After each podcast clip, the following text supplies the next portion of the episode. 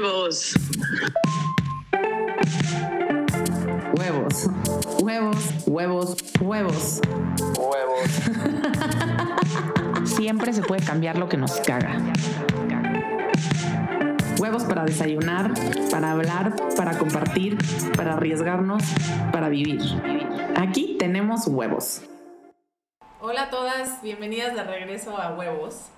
Hoy, antes de prender este micrófono, estábamos cagadas de risa con Hildelisa Beltrán, que la conozco desde hace mucho. Hilde y yo venimos de mucho tiempo atrás, hace unos que, bueno, 10, 12 años. Ay, no sé, pero no hay que decir, güey. O sea, ah, teníamos como Claro, 14. yo llevo 5 años teniendo 33 años. Ay, estás más grande que yo.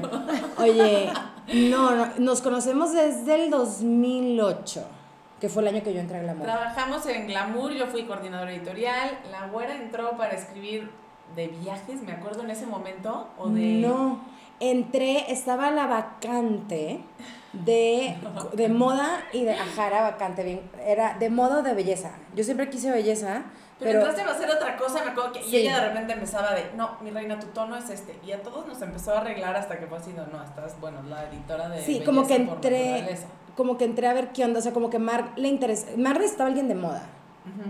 Eh, había una editora de belleza en ese entonces, que es Beatriz Portugués.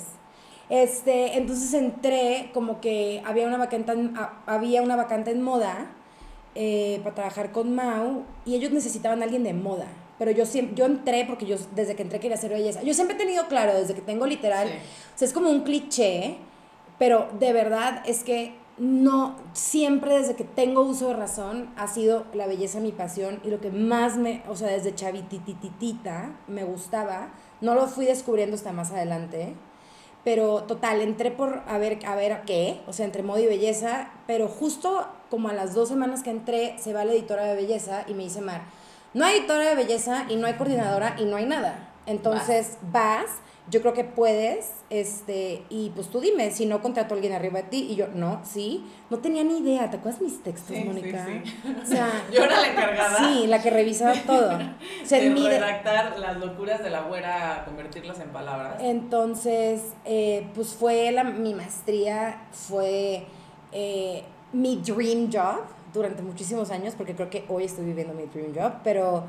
eh, Hilde, hoy ya, después de muchos años en la parte editorial de belleza, es fundadora y directora de Beauty Junkies, que es un, Una revista digital una también. revista digital, que está increíble, síganos en Instagram, Beauty Junkies MX. ya no es MX. Ya no es Ya me lo dieron, ya Eh, fue un rollo, el, O sea, el trademark. Acaba, acaba de subir ahorita el... Felicidades, oye, esos Gracias. son los milestones. Eh, entonces empiezo, eh, sí, en eh, yo en Glamour me di cuenta que podía realmente trabajar en mi pasión, o sea, que podía monetizar, digo, no tanto, Sí. ¿verdad? Era editorial, o sea, no se imaginen que era, bueno, pues sí pagaban mejor que ahorita, pero ahí me di cuenta, Más bien necesitábamos menos dinero.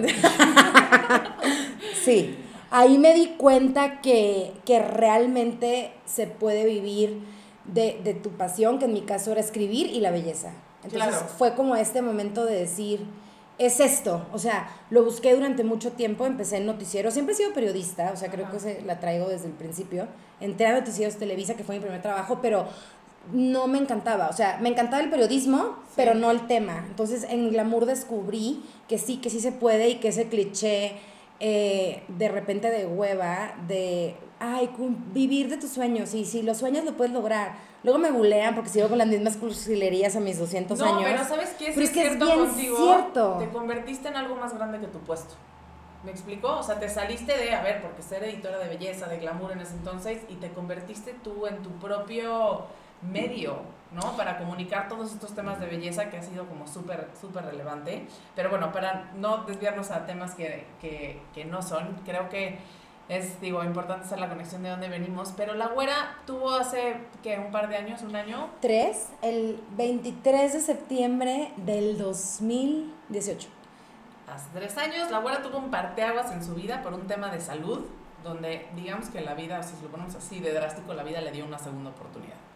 Entonces se me hace increíble tenerte aquí, güera, sentada, platicando y viendo un poco cómo has evolucionado y cómo le has dado un giro a tu vida, tanto personal como profesional, a raíz de esto. Entonces, creo que es como ahorita también muy práctico y muy relevante poder hablar de quién eras antes de este momento en tu vida, tanto en la vida personal como profesional, cómo sales después de esto y, y como que de dónde sacas herramientas para darle como este giro a tu vida que la neta nos ha sorprendido a todos y sabemos que vas a llegar muy lejos. Ay, gracias. Pues mira, ¿qué te cuento? Durante, pues mi vida previa, creo que la conoces perfectamente bien, trabajamos juntas muchos años. eh, y yo, como te decía hace ratito, sí, sí llegué, o sea, creo que esta película de The Devil Wears Prada nos hizo mucho daño a todo el mundo editorial, porque no era tan así, se parecía un poquito. La verdad es que, bueno, ya Moni, espero lo pudieran ver, pero ya me está rolling Gerais.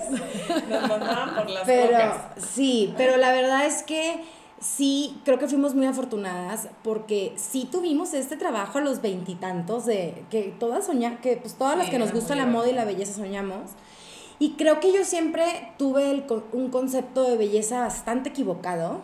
Toda mi vida, y tú me conoces, Moni, desde, digo, hace ya muchos años, por ejemplo, en mi caso personal, el tema del peso, que siempre fue un tema en mi vida, sigue siendo, ¿eh? Yo creo que te mueres.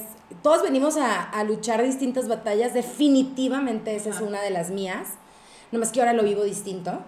Eh, entonces, a mí sí me tocó esta, o sea, escribir de belleza y producir belleza a finales de los, dos, de los 2010, o sea, del 2008, donde, 2009, Con un donde muy superficial. ¿no? muy, donde sí, eran las modelos perfectas, flaquitititas, con la piel absolutamente irreal. A ver, no que ahorita los filtros estén muy reales, pero así lo producíamos. O sea, de esa escuela vengo de, de producir una revista.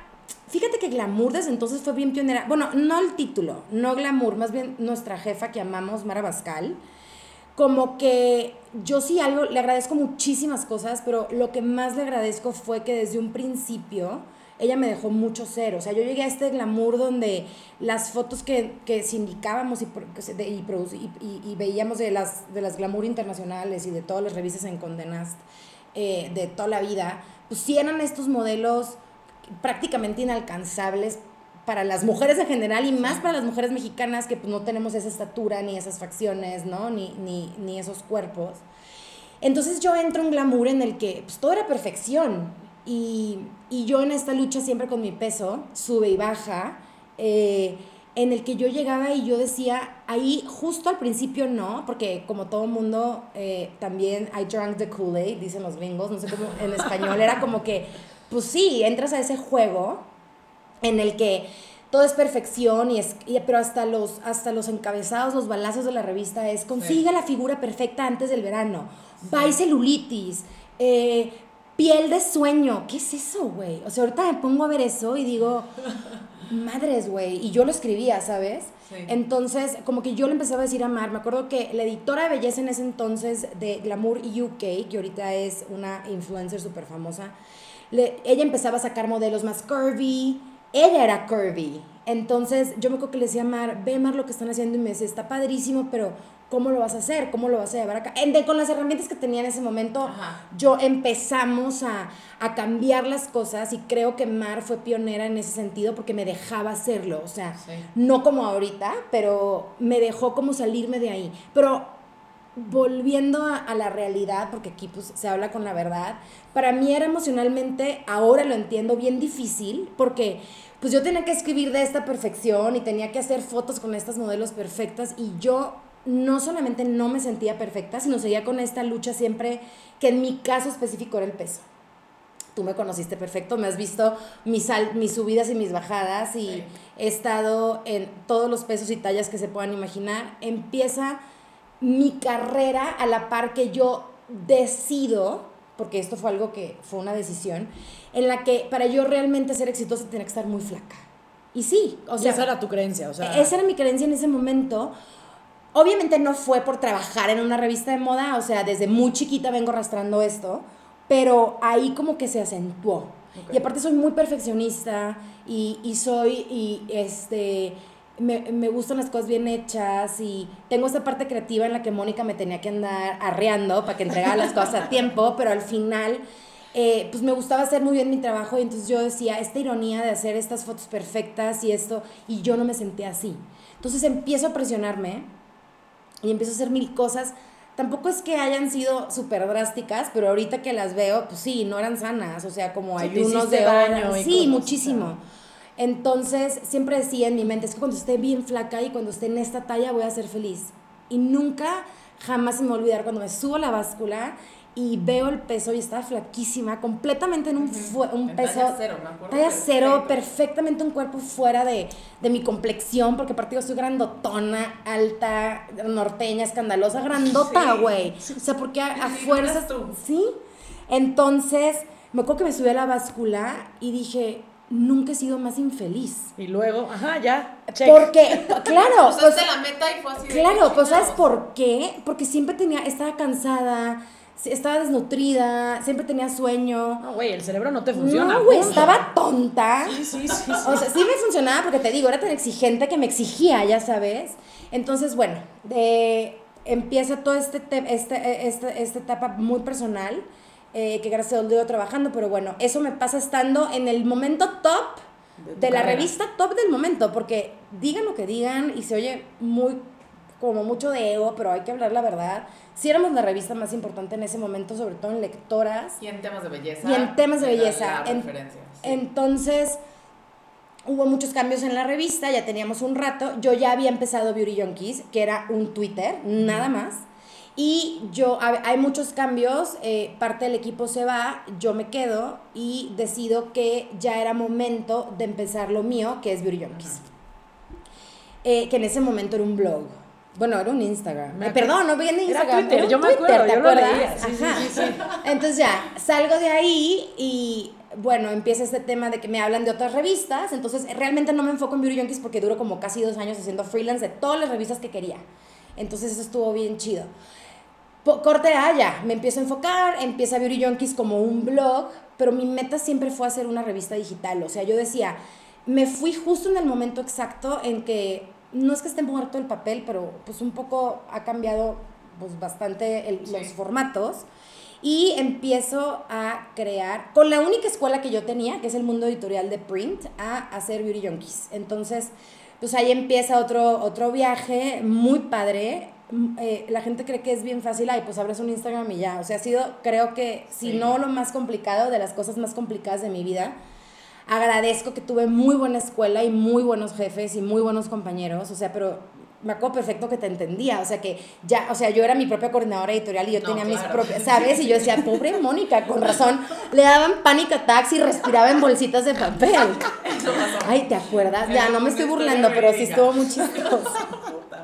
Ya después nos dimos cuenta de la salud mental y ya nos encargamos cada una de nuestros temas, pero así era. Pero, y buen punto, ¿no? Regresamos otra vez a este tema ya más de Claro. bienestar integral. que lo Exacto.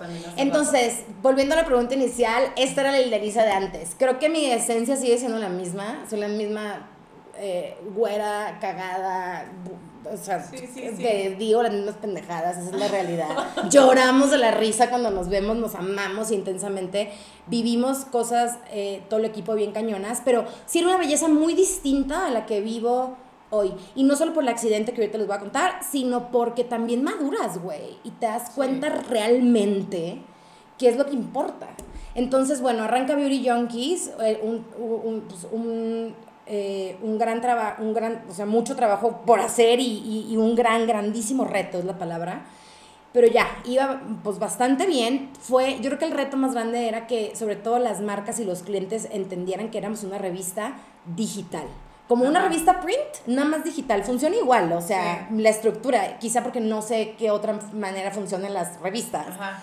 Eh, y el que, por ejemplo, la Hilda Lisa, la blogger de belleza, y no tiene nada de malo ser blogger, de hecho es una chinga ser blogger, o sea, es de Sí. los trabajos más complicados que hay, les tengo un respeto, es muchísimo trabajo, eh, y un poco el que, el que las marcas entendieran que pues, soy editora, Sí, eres un medio. eh, soy un medio, entonces ahí iba y bastante bien. ¿Y qué pasa? En septiembre del eh, 2018, eh, un día tal cual me siento mal, me da una oclusión intestinal, tenía una hernia, un- que se hizo una úlcera, me tronó el intestino, o sea, no se me desgarró por completo, pero me tronó. Y bueno, miles de complicaciones lo que me llevaron a un coma. Eh, y muy, ahora que estoy como muy consciente y estoy un poco clavada con las fechas y los números y tal, Sí. fue, ah, ni siquiera lo pensaba en ese momento, pero fue el 24, o sea, el 23 fue el accidente y el 24 le dijeron a mis papás, no está, o sea, es muy probable que no la va a librar, tenía el 30% de librarla. Y ese día, antes del coma, estaba consciente todavía, me dice el doctor, el de Lisa, estás muy delicada y tienes que saber que proba, o sea, no me dijo, te vas a morir, güey, pero de alguna manera, eh, me, o sea, Te planteó me, la me opción. planteó lo, porque tienes que firmar un chorro de papeles, o sea, en el hospital. Y así, ay, te puedes reír mil, o sea, claro que se pueden reír, o sea, gracias a Dios aquí estoy contándolo. Tu cara, ¿sí, no? Sí, Porque no. estás aquí contándola, cabrón. Entonces estaba con Aldo en un evento, Ajá. en una cosa de, de- Estábamos levantando fondos para un huracán que había habido en Sinaloa. Literal, Aldo fue gran parte de que. Sí. Porque no quería ir al hospital. Y yo, ay, nada, ahorita me tomo un- un- un- una pastilla para el estómago. Entonces eh, me dice Enrique Stoppen, que es mi héroe, que es mi médico, me dice, Delicia, estás muy delicada y probablemente no la vas a librar. O sea, de verdad no la vas a librar. O sea, no me dijo así, la verdad, no me dijo no la vas a librar, pero no me acuerdo las palabras exactas en este momento. Pero, sí le te dije... el escenario, o sea, de- Sí, y me dijo, estás muy delicada y tienes que saberlo y ta, ta, ta. Y le dije, no, Enrique, no me voy a morir. Es que ya sé que soy súper dramático como de película o de novela, pero de verdad me acuerdo perfecto. Es de lo último que me acuerdo, de ver su cara y le dije, Enrique, no me voy a morir. O sea, no me voy a morir. Y como que, y te juro que no viene del ego, viene del fondo del, del, del, del amor que le tengo a la vida. Yo sabía, como que dentro de mí siempre supe que no me iba a morir. Confiaste. sí. O sea, you were taken care of. Sí, y confié mucho en Dios. Soy una persona que tiene mucha fe. No soy mocha, pero tengo mucha, mucha fe y ahora más que nunca. Entonces, bueno. Eh, y ese fue el 24 de septiembre. Yo, o sea, perdón, ese fue el 23. El 24 entró a la primera cirugía de muchísimas y ya ahí la libré. Estuve en terapia intensiva varios días, pero ahí la libré. Y fue el 24 de septiembre. Y yo cumpleaños el 24 de marzo. Entonces era mi, mi medio cumpleaños, ¿sabes? Ajá. Entonces fue sí, como claro. súper significativo. Pero bueno. Sí, fue renacer. Y dime algo, ¿no? Literal. Me imagino, o sea, que en ese momento donde ya te despiertas te dicen, pues ya no, o sea, ya no, No, te vas a ya no te moriste, mana. Ya no te No, no moriste. me dijeron así. La verdad es que estaba en terapia intensiva y abrí los ojos y pues estaba conectada al ventilador, al respirador, a ta, ta, ta, todo lo que te ponen en, en- en terapia intensiva. Eh, y todos mis órganos estaban conectados a diferentes aparatos. Entonces yo no me había dado cuenta que estaba conectada a tantas cosas. Y entonces abro los ojos y veo a mis hermanos, que para empezar mis hermanos no viven en México, más que Sí. en ese entonces una. Entonces yo, ¿qué es esto? Entonces como que empiezas a captar, aparte pues estás más high, o sea, pues Sí. todas las drogas que te dan y así. Entonces abro los, y ahí me doy cuenta que estoy amarrada.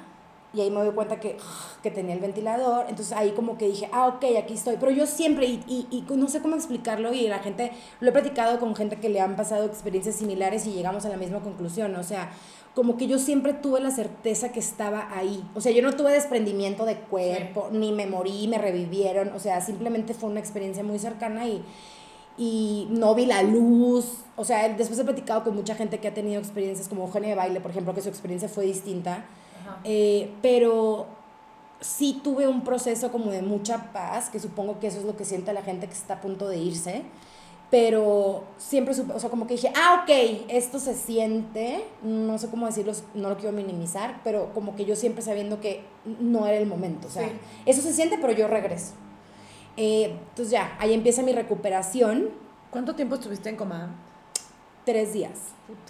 Y no te o sea, era paz y no te acuerdas No, de de... repente ahorita me doy cuenta, ya tres años después, que cosas que pensé que soñaron sí pasaron. O sea, yo siempre escuché, pero a ver, es importante, era un coma inducido, o sea, no caía en coma mi cuerpo, sino que como eh, Sí, me tenían que reparar toda por adentro. Ajá.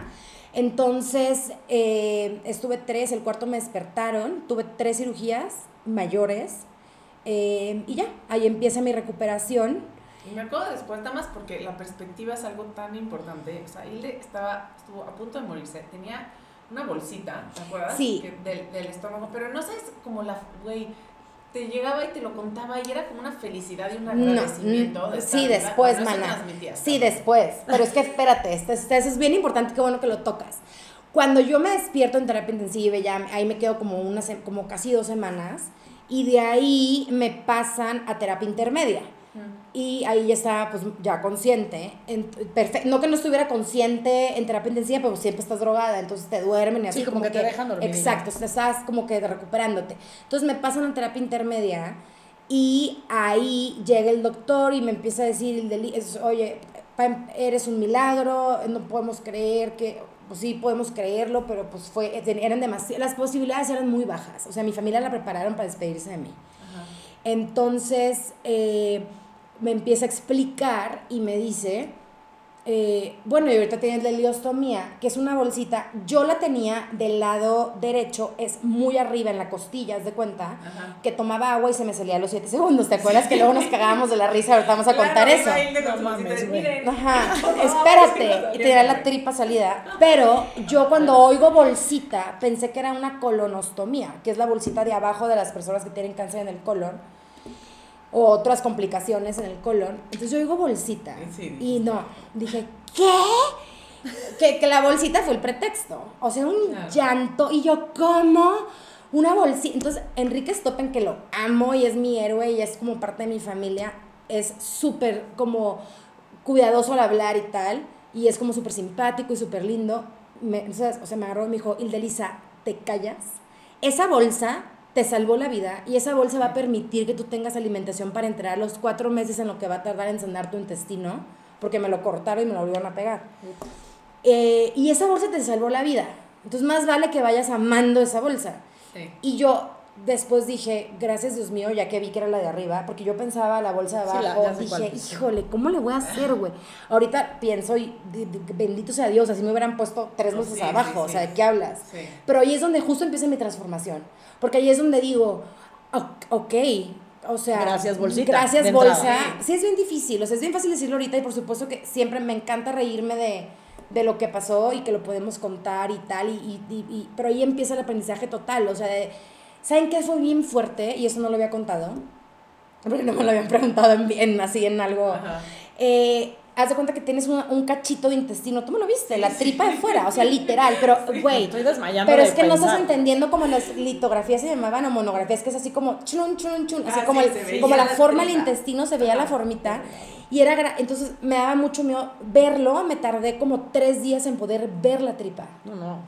Y luego eh, tenías que tocártela para cambiarte la bolsita y tocártela. Me tardé como una semana en gravísimo. O sea, Francisco, mi novio, sí. que lo amamos con todo el corazón, me, tomando el curso a- conmigo al negro. Los alegro. Este, tomando el curso conmigo de cómo cambiármela y yo, o sea, es bien fuerte. Es que verte la tripa de fuera No, es que es muy No, fuerte. no. Pero justo ahí empieza la transformación y fue poco a poco. O sea, yo siempre pienso que Dios no te manda nunca con lo que no vas a poder. Y hoy me queda clarísimo que yo tenía que vivir eso. O sea, lo tenía que vivir sin duda alguna. Y, y yo también creo que tengo la fortuna, y así lo veo, de vivir. Tengo, imagínate esto, o sea, imagínate lo afortunada y el regalo que me dio Dios de vivir dos vidas en una. O sea, es decir, sigo siendo la misma persona, creo, y creo que mi esencia es la misma, pero sí hay una Ildeliza antes y una Ildeliza después de toda esta experiencia. Fueron cuatro meses de recuperación que tenía un robot de alimentación parenteral, que tengo las cicatrices. Eh, y bueno, eh, pero no podías comer nada, porque pues te tienen que curar el intestino. Claro. Entonces, bueno, empieza todo el proceso y ahí empieza mi descubrimiento. Obviamente antes de todo esto ya iba a terapia, ya me ocupaba de mí, ¿no? Ya... Sí, porque tiene que haber un, un proceso también Sí. de psicológico de aceptación. ¿no? Totalmente. Y sobre todo porque fue tan. fue- es que fue un regalo tan grande de Dios, porque desde un principio me dijeron, todo va a salir bien. A partir de que despierto del coma, todos los mejores escenarios sucedieron. A- gracias a Dios, hasta, Ajá. hasta, hasta hoy. Entonces, eh, pues siempre existe el temor de que cuando te reconecten las- los, los intestinos, pues no quedes bien y que haya una fuga. O sea, todo salió perfecto. Pero sí empieza este tema de, de, pues de, de, de aprender, de entender muchísimas cosas, el por qué me pasó y ya que me pasó. Nunca fue jamás de por qué me pasó, al contrario. O sea, siempre fue el qué tengo que aprender de esto. Mm, Los, después de dos semanas. O sea, las primeras dos semanas era como mucho shock de verme la tripa de fuera, de también mucha culpa de ver a mis papás. Es lo único que todavía me quiero y me dan ganas de llorar cuando pienso en ellos porque, no mames, o sea, imagínate el, Sí. el- lo, lo que vivieron, ¿no? Pero bueno. Eh, y también todo, o sea, mi relación, mis hermanos, mis amigos, o sea, fue como muy fuerte las primeras dos semanas, pero después te juro, y esto no fue por terapia ni, fue un switch, fue un momento de Sí. decir, wow, o sea, estoy aquí y, y tengo esa segunda oportunidad y la tengo que vivir al máximo. Y ahí fui ya como muy consciente y ahí empiezo poco a poco, o sea, no crees que ahí ya, o sea, a partir de ahí Sí, ya, ya. me desperté y dije, ya, o sea, soy la más madura y claro que no, o sea, traía la tripa fuera, güey, me agobiaba un chorro, conectaba un chingado robot que me daba, que aparte la fortuna de poder tenerlo, o sea, Sí, porque sí. pues hay personas que no pueden tener la alimentación parenteral y bye. Con un catéter, cuatro meses, Sí. que nunca se me infectó, gracias a Dios, y pues era el, el, el- Ah, una vez se me arrancó el catéter, lo tenía en la aorta y se, se me, haz de cuenta, se cayó lo que mala alimentación para entrar hasta el piso, que es como esas cosas de los sueros y me lo salió. Se me salió, perdón. Huevos. Y no, como que dije, ah, ahí lloré mucho, pero porque me asusté, pero no porque se me salió el catéter, sino porque dije, ya, güey, o sea, todo lo que me está pasando y aparte esto otra vez, pues vete otra vez al ABC, que son todos unos ángeles de verdad. Y, y, y vol- entonces ahora en la otra vena, entonces por Sí. eso tengo dos cicatrices grandes. Entonces, este, y bueno, ahí empiezo como, empieza mi proceso de, de entender lo que está pasando y, y, y este agradecimiento infinito de decir, ok, si estoy aquí, eh, ¿cómo, ¿cómo quiero seguir viviendo? Ajá. O sea, ¿qué quiero? ¿Qué es lo importante? Primero para mí ser, y, y, y lo empecé a trabajar, obviamente no me soltaron la mano ni mi familia, ni ustedes, ni nadie, ni mis terapeutas, pero una vez que, que pasa todo eso, fueron cuatro meses, casi cinco, tuve mi cirugía de reconexión, que afortunadamente todo salió perfecto y ya desde ahí ya. Entonces, ¿qué crees? Y esto lo tengo que decir. Hablándote, ves, regresándome a lo del peso, pues justo cuando me pasa, no estaba como que en mi peso feliz, pero tampoco estaba, o sea, estaba, digo, ahorita es muy subjetivo, ¿no? Porque ahorita ya pienso totalmente diferente, pero en ese momento estaba medio chubby. Entonces me pasa todo esto y digo, ay, pues qué padre, o sea, por lo menos, imagínate mi mentalidad. Por lo menos, pues todo esto que me está pasando, que está horrible, pues por lo menos voy a comer de un robot cuatro meses, pues ya voy a estar bien flaca, algo bueno va a pasar. O sea, ¿qué parte, Lisa, de la lección no estás aprendiendo, ya sabes? Sí, sí, sí. Y lo tengo que aceptar, porque lo tengo que decir, o sea, pues es la realidad. Entonces, No, a y- ver, tampoco el pensamiento te va a cambiar de a la no, mañana. no, hombre, te tienes que dar un chorro de madrazos, Sí. pero un chorro hasta que, por lo menos yo de mi personalidad, o sea, madrazo tras madrazo hasta que estoy No, y una aprendiendo, cosa es lo que te pasó a ti, hiciste conciencia de algo Claro. que viviendo, pero pues cambiar el hábito y cambiar el pensamiento. no Es muy, no es tan es- eso es lo más complicado. Sí. Entonces empiezo a...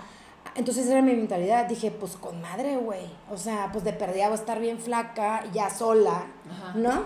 Entonces termina la alimentación parenteral, sí, pues ya. Justo aparte, como es una alimentación tan específica, sí estaba en el peso como perfecto de acuerdo a, a- a todo lo de mi organismo en ese momento, ¿no? O lo que yo creía que era mi cuerpo perfecto. Total, ¿qué pasa eso? Me hacen la reconexión y me dijo el doctor, te van a quitar la alimentación parenteral y obviamente vas a subir un poco de peso, pero nadie me dijo que me iba a tronar la paloma y que ahora sí iba a venir un reto emocional bien, bien grande. El, no quiero decir el más grande de todos porque no estoy minimizando nada. O sea, primero Sí, lo sí. otro era pues sobrevivir y estar bien y, y la parte de salud.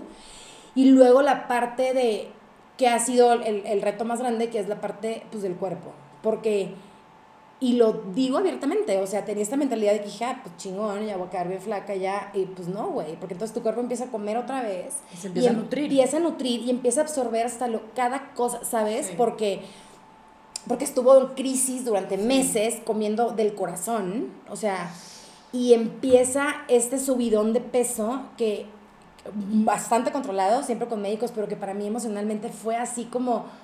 Si la otra había sido la maestría, esto ya era Sí, el doctorado, güey. O sea, esto de la vida, bueno, para mí es Dios decir, Delisa, la lección no la has aprendido, claramente no la has aprendido. Y, y, y, y necesitas realmente, si vas, si tu vida y profesional y tu trabajo es hablar de la belleza, tienes que entenderlo. Porque la belleza no es lo que en tu cabeza crees que es. Y si tienes que aprender esta lección, es que hasta que no la aprendas. Entonces, este dicho de, le- es de ¿cómo es? Lección repetida hasta que no sea lección aprendida. O sea, yo soy literalmente el emblema de esa madre, güey. O sea, es como, ¿no? Entonces... Porque además no puedes predicar algo que no crees. Eso número uno. Y número dos, por primera vez ya no estaba en mi control. Porque en otros momentos, pues dices, ah, pues haces esta dieta o haces Sí, fasting, o la todas mano, estas sí. locuras que ahora veo que son locuras y que pones a tu cuerpo en tanto abuso durante tantísimos años lo que tú crees que es amor propio y es todo menos eso. A definitivamente no poderlo controlar. Y aparte que no lo puedes contar- controlar, te dice el doctor, ¿qué crees? No te puedes poner a dieta, güey. O sea, no puedes restringir Sí, sí, nada sí. porque estás regresando. Entonces, Sí, es un tema médico.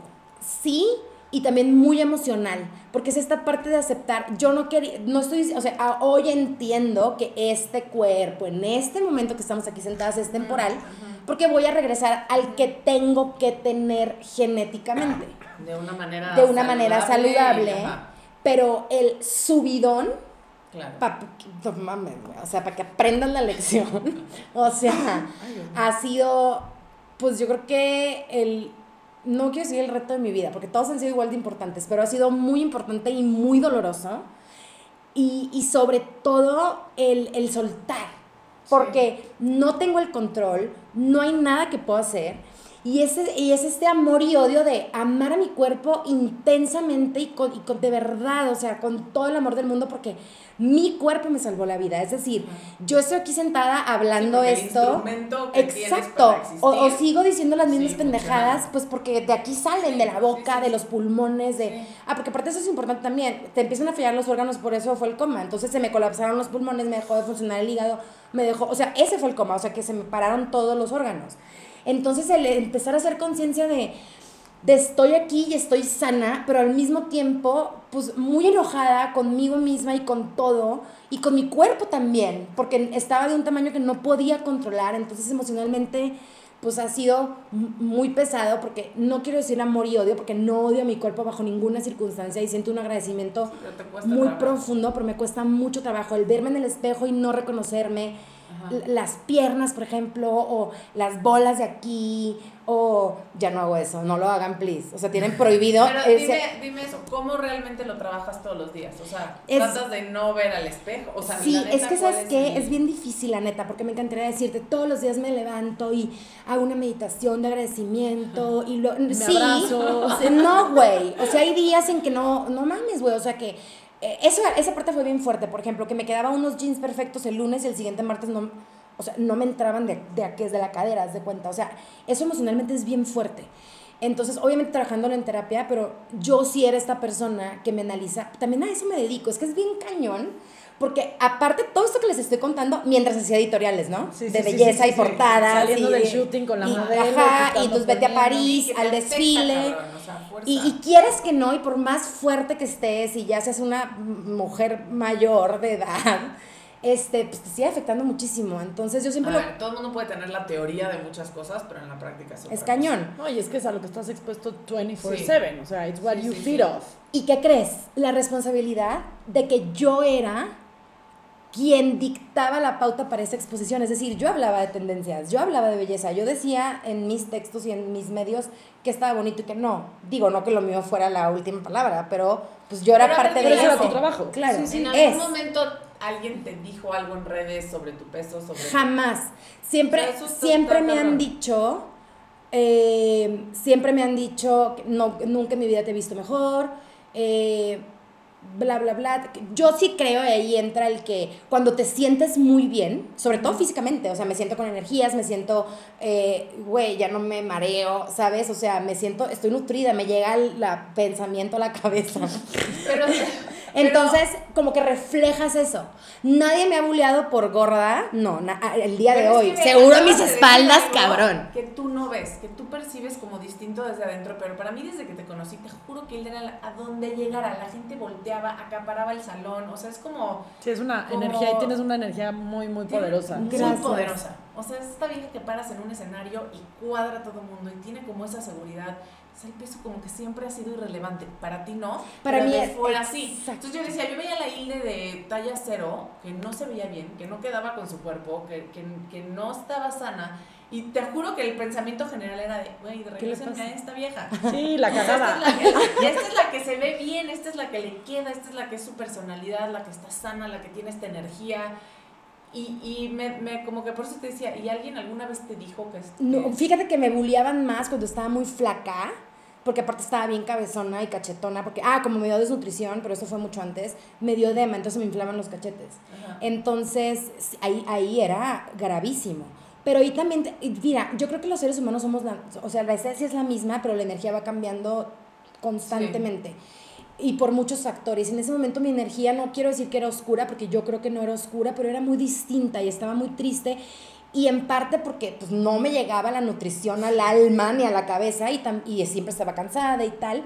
Y también porque, tam- y en ese momento no lo, no lo veía, pero ahorita sí lo veo. O sea, como que toda mi vida quería estar así de flaca o lograr, ya no quiero decir esa palabra, pero lograr ese objetivo que en ese momento para mí era como lo que me iba, era, era lo último que me faltaba. Nunca se me olvidó que le dije a María, es que, María de la Muerte, ¿te acuerdas? Sí. Es que ya tengo el trabajo, fí- fíjense lo poderosas de las palabras, tengo el trabajo de mis sueños, ay, no es que te- me da hasta pena decirlo, o sea, se me hace tan superficial, pero pues fue la realidad y lo dije. Y la vida se encargó de, de hacerme aprender la lección, pero me acuerdo perfecto que le dije, estoy alta, fíjate la pendejada, estoy alta, tengo el pedo chingón, tengo el trabajo de mis sueños, ta, ta, ta, y, y ya voy a estar flaca cuando, cuando empezaba Sí, todo mi proceso. o sea, lo estoy diciendo y me está costando la vida decirlo porque no quiero nunca dar ese mensaje jamás, sobre todo a las niñas que, que, que lo están viviendo en Sí. este momento y que están creciendo. Pero esa era la realidad. O sea, esa era la superficialidad de antes. Y la vida se encargó, para mí fue Dios, eh, pues de, de demostrarme que definitivamente no era por ahí. Sí. Entonces, Yo lo que platicaba, lo que platicamos hace rato, y es que, güey, no, no sé si ustedes, yo también crecí como con mucho ese tema y como con mucho ese, pues esa, esa meta última. Y yo sí, muchas, muchas, muchas veces me dije, cuando pese tanto, Claro. o cuando me quepa tal vestido, o uf, cuando... eso. ¿No? O el no querer saca- limpiar tu closet y tal vestido porque un día me va a volver a quedar Sí, sí, maná. claro. O sea, tenías 14. Sí, güey, no tenías cadera, no mames, No, ¿no? sí.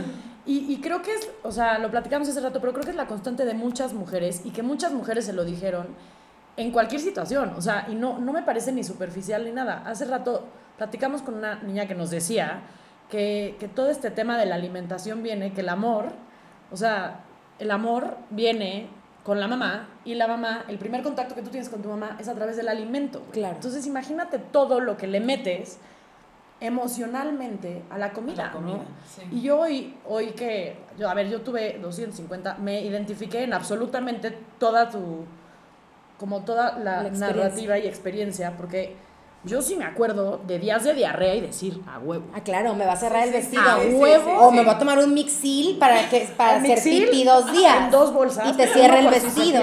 claro. Mixil. O sea, yo no me iba a una boda en la playa sin mixil. ¿De qué me estás hablando, Claro, güey? yo también. Y la, el, había un laxante chiquito. A ver, el mixil no es un laxante, es un Es un diurético. diurético. Sí, sí, Del claro. diablo, no se lo tomen. Güey, calambres de que no tenía potasio. ¿Ah, sí? Una cosa. Ay, no, qué bárbara. Pero me identifico mucho contigo porque yo también tenía esa, ese pensamiento y en on top of everything era el peso. Y está Claro. cabrón, güey. Está cabrón ver, ver- yo, para mí hoy, verme así de chavita. Digo, puta, pues es que ¿qué vi, güey? ¿Qué leí? ¿Qué me dijeron? ¿O qué, o qué decidí absorber? Todo. Está cabrón. Vimos todo, leímos todo. También Nos creímos todas. Nos creímos todas. A ver, mira, es mucho el ambiente y también es mucho. Somos, crecimos en los noventas. Sí. Era otra narrativa completamente. Acuérdense que era Kate Moss, anoréxica, perdón la palabra, o sea, Sí, sí. heroin chick, ¿se acuerdan? Eran unas cosas, unos cuerpos de verdad. Eran vidas, ¿no? eh, eh, muy, eh, plás- eh, Era, sí. muy plásticas. Entonces, eso tenía mucho que ver y también eso tan importante para mí cuando yo retomo mi trabajo, digo, en realidad soy workaholic y dejé muy poco tiempo de trabajar, que fue la época del hospital, pero yo regreso a Beauty Junkies, nunca se me va a olvidar, o sea, se los juro, ya sé que soy una dramática y soy, o sea, el de Lisa Rufo, pero les juro que llegué a la oficina, que la mudé a mi casa, la oficina completa, y empiezo a ver los textos y las cosas y dije, se los juro, ¿qué estoy haciendo? Sí, ese era el momento que estaba esperando. Como dijiste, ¿qué que estoy comunicando? estoy ¿Qué le estoy comunicando. enseñando a la gente? A ver, ya tenía este trip de amor propio porque ya había ido mucha terapia, ya lo estaba entendiendo. Claramente no me había caído el 20 como debería. Pero ya iba Beauty Junkies un poco para, por ahí. O sea, yo cuando me voy de glamour y me voy a hacer mi proyecto, que es pues Beauty Junkies, sí me fui con esa Sí, consigna. real, y ¿no? cuidado con lo Siempre que lo pides, güey. sí. Porque Dios y la Virgen de. Guadalupe se encargó que tomara el masterclass de cómo hacer ese pedo, güey. O sea, de re- ah, sí, pues esto no es belleza real, Ildelisa. O sea, esto, no, a ver, no estoy diciendo que me pasó todo por eso, Sí, ¿no? porque Pero, le enseñes unas pequitas en una foto, no, ya es belleza o sea, real. O sea, vamos a hablar eh, de si, real beauty. si vas a decirle y vas a comunicar a tus lectoras que se amen, ¿qué crees? Tienes que empezar amándote tú primero, porque tú no puedes dar lo que no tienes. Y, hay, y otro tema también importante es que el amor, el amor real, el amor propio, o sea, el, el amor por ti misma es muy distinto, en mi caso, por ejemplo, al ego de la autoestima. Que yo tengo el pinche autoestima altísimo, según yo. Y Moni me podrás decir. Y Yo el- avalo. Suscribo. o sea, yo, me- yo y, el, y el ego del tamaño del mundo, sin ser mamona, según yo. No, No, nunca, nunca fui. Nunca. Pero yo no tenía un pedo de seguridad, según yo, ¿eh? O sea, era. Tenía todo completamente transgiversado y volteado. el- la idea del amor propio, de la autoestima, de, del quererte mejor realmente. estaba construido, no realmente. Exacto, no cimentado. Ajá. Entonces hablo con mi terapeuta y Loreto, que la amo y la adoro, y le digo, ¿qué, ¿qué es esto? O sea, no sé ni por dónde empezar. Entonces nunca se me olvidó y me dijo, empieza por ti. Y me vuelven a ganas de llorar. Ya no lloro como antes. O sea, antes no podía hablar del tema de las emociones, Sí. pero no de tristeza. O sea, porque es mucha emoción, ¿sabes? Sí. Entonces me dijo, pues empieza por ti. Y yo, ¿cómo? Me dice, ¿tú qué quieres? O sea, ¿tú, tú te quieres? ¿Te amas realmente? O sea, ¿qué es lo que quieres de ti? ¿Qué, ¿A dónde quieres llegar? O sea, con tu vida, ¿qué es lo más importante? ¿Qué es ser la más chingona, que tu revista sea la que vende más campañas, ser la más reconocida? ¿O realmente formar una familia y a lo mejor plantearte el que igual y si quieres tener hijos. Y esto lo, lo traigo a colación porque siempre como que en mi mente decía, ah, pues algún día quiero tener hijos, algún día me quiero casar. Pero cero era mi prioridad. Y no es que... Y ya no estaba chiquita, güey. O sea, ya me estaba tardando. Ya habían pasado varios trenes. Entonces, fue este tema de qué es realmente lo que importa. Para mí la, mi familia siempre ha sido lo más importante y el centro de mi vida, sin duda. Pero mm, mi prioridad siempre había sido mi carrera. Y mi carrera hoy la veo desde una parte del ego. Y esa es la realidad y lo tengo que decir. O sea, sí también porque pues quería lograr muchas cosas que, que me había planteado, pero tenía la- el concepto de felicidad puesto en lugares equivocados. Sí. Entonces ahí digo, no, no, necesito replanteármelo todo porque yo no puedo dar y yo no puedo comunicar lo que no tengo. Y fue como 20 tras 20, tras 20, tras 20, tras 20. Y ha sido poco a poco. Ahora, nadie tiene la verdad en sus manos. O sea, no me desperté un día y dije, ay, ya soy Oprah. Claro que no. O sea, no manches. No, Y- es un work in progress de también. todos o sea, los días. Todos los días. Y volviendo a tu pregunta de cuando te levantas, ¿qué, qué pasa? Tengo días, a ver, también ya han pasado tres años y creo que el último año, sobre todo en la pandemia, que pues nos vino a cambiar la vida a todos, sí fue un tema de supervivencia doble, porque dije, la libré una vez, no manchen, o sea, no me puedo dar COVID, güey, no me puedo enfermar, porque eso me falta, güey. No me morí en, en pinche terapia intensiva, me voy a morir del COVID, cabrón, no mames, no. Nunca se me olvidará que me dijo Carla Martínez, que la amo, me dice el de Lisa, you're not gonna get COVID, es como habla, you're not gonna get COVID, dude, you almost died like twice. Y dije, eso me falta, güey.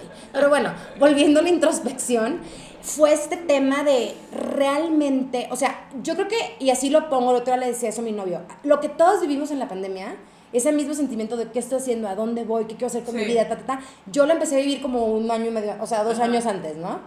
Entonces, ya que empieza este colectivo, dije, ah, Sí. bueno, pues ya somos todos, ya estamos todos en el mismo pedo, ya sabes. Nos trepamos. Exacto. Y ahí, y ahí fue cuando dije, ni siquiera por los demás, o sea, ni siquiera por ser una mejor hija, una mejor hermana, una mejor amiga, una mejor novia, dije, yo ya no quiero perder un segundo más. O sea, el estar aquí es un regalo, el despertarme todos los días es un regalo. Me acuerdo que Juan Lucas Martín nunca se me olvidar que me dijo, estábamos platicando y yo, no, Juan Lucas, es que vivo en un agradecimiento total. Y me dice, cuando te paras el de Lisa en la mañana y vas al baño a hacer pipí, das gracias, y yo, no. Y me dice, pues, o sea, hacías pipí en una bolsita en, en el hospital, güey. O sea, no se te olvide eso. Nunca se me olvida. Y cuando abres la regadera, me dijo, y te cae el agua en la cabeza, agradeces que ya no tienes un catéter que te tienes que tapar. Y yo, no. O sea, eso es lo más básico. Y dije, es que es agradecimiento en cada cosa, Sí, en cada paso. Y esos son los días muy buenos y los días en los que estoy como en mucha conciencia y como muy contenta, valorando de verdad cada cosa. Y también hay días en los que me despierto, ya no, la verdad, o sea, estoy, o sea, este último, estos últimos meses he trabajado mucho en eso y ya no me pasa tanto, pero, o ya no me pasa, pero a días en que me ponía siete pantalones, ninguno me quedaba, me veía en el espejo, me analizaba cada bola, cada celulitis, cada brazo, o sea, ¿sabes? Y, Y eso es gravísimo y, y, y, y yo no, ni sabía que existía. Tiene un nombre, pero ya se me olvidó cuál es. El que te paras en el espejo y te analizas cada cosa, cómo va cambiando, pero de manera negativa. Y eso hace muchísimo daño. Entonces, en lugar Sí. de decir, agradezco los brazos porque puedo abrir la llave del agua para lavarme los dientes, así exagerada, güey. O sea, Sí. ¿qué crees? Tengo los muslos como unos jamones ibéricos hoy, porque sí lo pienso, pero gracias a esos muslos, güey, puedo caminar, Sí. ¿no? O sea, Es la perspectiva. ¿qué cabrón. pedo con estas chichis, güey? Eso sí no sé para qué las quiero todavía. Pero Ya te dirá la verdad. o sea, ¿qué es esto? Me las quiero arrancar, ¿sabes? O sea, pero al final estos bracitos gordos, pues con esos abrazo, güey. Sí, y, trabajas, y sí. exacto. Y te Y, llevan y y te estos traen. cachetes, pues ya, o sea, me veo más joven, güey, no en mi edad, porque tengo los cachetes, ¿sabes? Entonces, pero claro que hay momentos malos, sí los hay, pero cada vez menos. Y así, algo bien cañón, si me preguntas cuál es la fórmula, no hay. Para mí ha sido vivir en agradecimiento absoluto y estar consciente que hoy estoy aquí, mañana no sé. Pues yo no sé, no voy a hablar ni siquiera de tu físico, pero voy a hablar de tu energía. Y hace mucho que no veía esta energía en ti. Te puedo hablar de 10 años, estás, güey, eres otra cosa, lo que va, como que ya, se voy a vibra. llorar, Mónica. es Regresé eso. a mí, a Y lo no mejor. tengo ni siquiera que hablar ni de cómo te ves, ni de cómo estás pintada, ni de que tu pelo está espectacular, ni de tu peso, ni de nada. Ya Tienes no. una energía que yo hace mucho año, muchos años en ti no veía y de eso, creo que de eso se trata. y de eso va. Gracias. Pues no hay fórmulas de nada más que el aceptar literal lo que te está pasando, que es bien difícil. Aparte yo lo mío lo cuento como la peor tragedia, no lo fue. O sea, hay gente que realmente le pasan cosas horribles. O sea, Sí. no estoy minimizando lo que me pasó, fue muy grave en su Pero momento. siempre en perspectiva. Pero siempre perspectiva, porque al final de cuentas siempre hay alguien que le está pasando peor que tú. Sí. Entonces, Pero hasta en eso tienes agradecimiento y eso se me hace muy chingón.